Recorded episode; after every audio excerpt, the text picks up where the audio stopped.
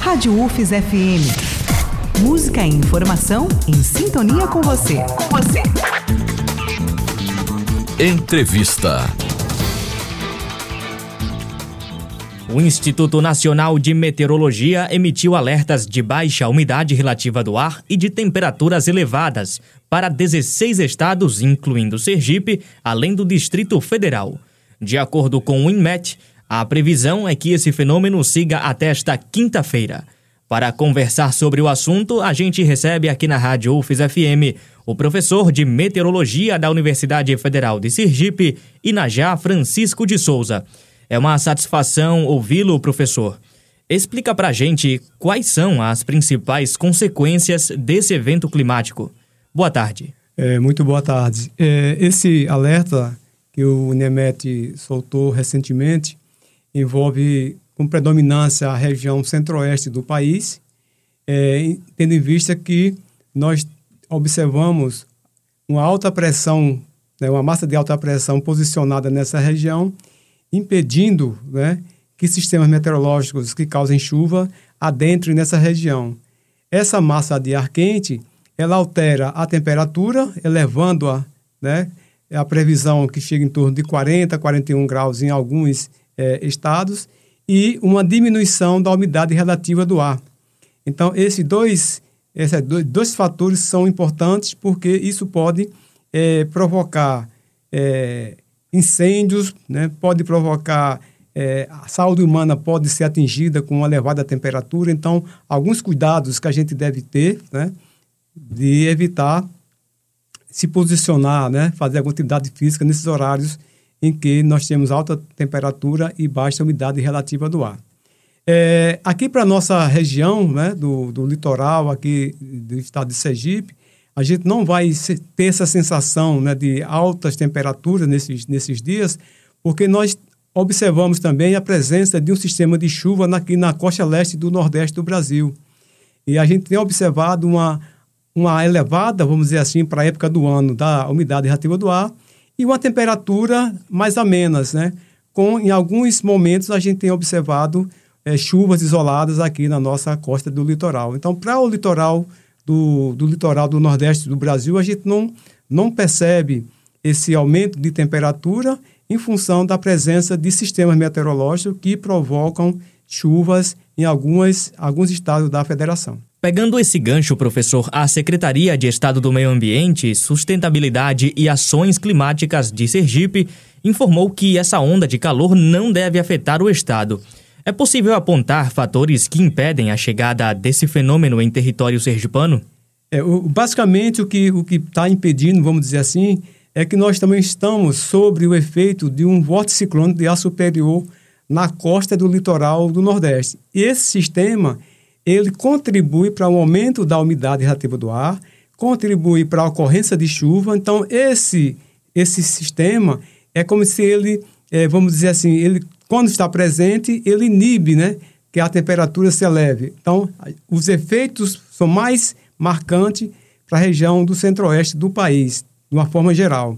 Para a nossa região aqui, a gente está observando essa presença da, do voto ciclônico e ele tende a modular a, a ocorrência de baixa temperatura e uma elevada é, umidade relativa do ar com chuvas. Uma outra, um outro sistema também que faz com que é, vamos dizer assim, essa aumento de temperatura fique mais posicionada na região centro-oeste do país, é que a gente observou a presença da onda de mar de julho, que na sua fase seca está se posicionando mais nessa região central do Brasil. Então, isso favorece que na região central do Brasil e, e mais ali, Distrito Federal, se situe essa onda de calor sendo mais é, vamos dizer assim, forte em relação às outras regiões do país. Professor, já existe a previsão de quando as temperaturas devem começar a ficar mais elevadas no estado? Olha, é, a, a, gente, essa semana, né, nós vamos, sexta-feira, vai ser o final da, do, da estação de inverno, vamos entrar é, na primavera. A gente vai perceber que a partir daí a gente vai é, observando uma menor quantidade de chuva para a nossa região e um, um, um início da elevação da temperatura para a nossa região. Então, os valores mais alto, podemos dizer assim, a gente vai perceber é, novembro, dezembro em diante, tá? Mas são valores que estão dentro da normalidade para a época do ano. A gente vai perceber também uma diminuição das chuvas e vamos entrar na região, vamos dizer assim, mais seca, né? E a gente vai continuar é, monitorando para saber até que ponto é, as temperaturas podem atingir, né? Já que a gente está saindo de um período chuvoso e vamos entrar agora em um período de menor volume de chuva, que é um, um período normal para a nossa região aqui do Nordeste do Brasil. O que explica, professor, a ocorrência dessas altas temperaturas, visto que ainda estamos no inverno? Pois é. é o inverno deste ano, né, a gente observou é, que alguns eventos extremos vêm acontecendo é, em função das mudanças climáticas, né, que está sendo bem abordado recentemente, ultimamente. Né? A gente tem observado é, que em várias partes do globo tem acontecido eventos intensos, né? seja ele de chuvas ou seja ele de calor. Tá? Então, as mudanças climáticas estão contribuindo para que determinados eventos em que a gente percebia é, numa escala de tempo maior, hoje já percebemos que essa, essa escala diminuiu. Então, a gente está vendo com mais frequência aumento de temperatura, em alguns locais é, chuvas intensas, né, como a gente percebeu recentemente na, no sul do Brasil, no Rio Grande do Sul. É, este ano ocorreram dois eventos é, bastante intensos em termos de quantidade de chuva e que provocou é, alagamento, provocou é, até mortes né, que aconteceram nesse estado. Então, as mudanças climáticas elas estão, vamos dizer assim, alterando né, em alguns momentos esses eventos é, e causando um impacto muito grande na sociedade. Existe alguma correlação, professor, entre o El Ninho e as altas temperaturas registradas esta semana? Então, é, a, gente, a gente observou que a partir do, de maio, né, já começou a se configurar o, o fenômeno El Ninho, que significa anomalia da temperatura do mar positiva.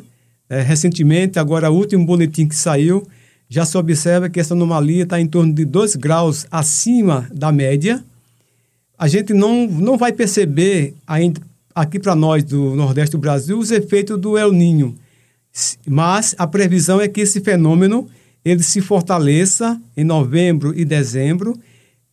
Persistindo a previsão, a gente vai perceber os efeitos do El Ninho é, no próximo ano, porque a estação chuvosa nossa aqui do Nordeste do Brasil, né, é, região semiárida, ela acontece de fevereiro ao mês de maio, mês de junho, e para o litoral, a gente percebe que as chuvas elas são mais intensas em abril em diante. Então, a gente só vai perceber os efeitos do El Ninho a partir do próximo ano. No entanto, é, a gente tem que monitorar, né?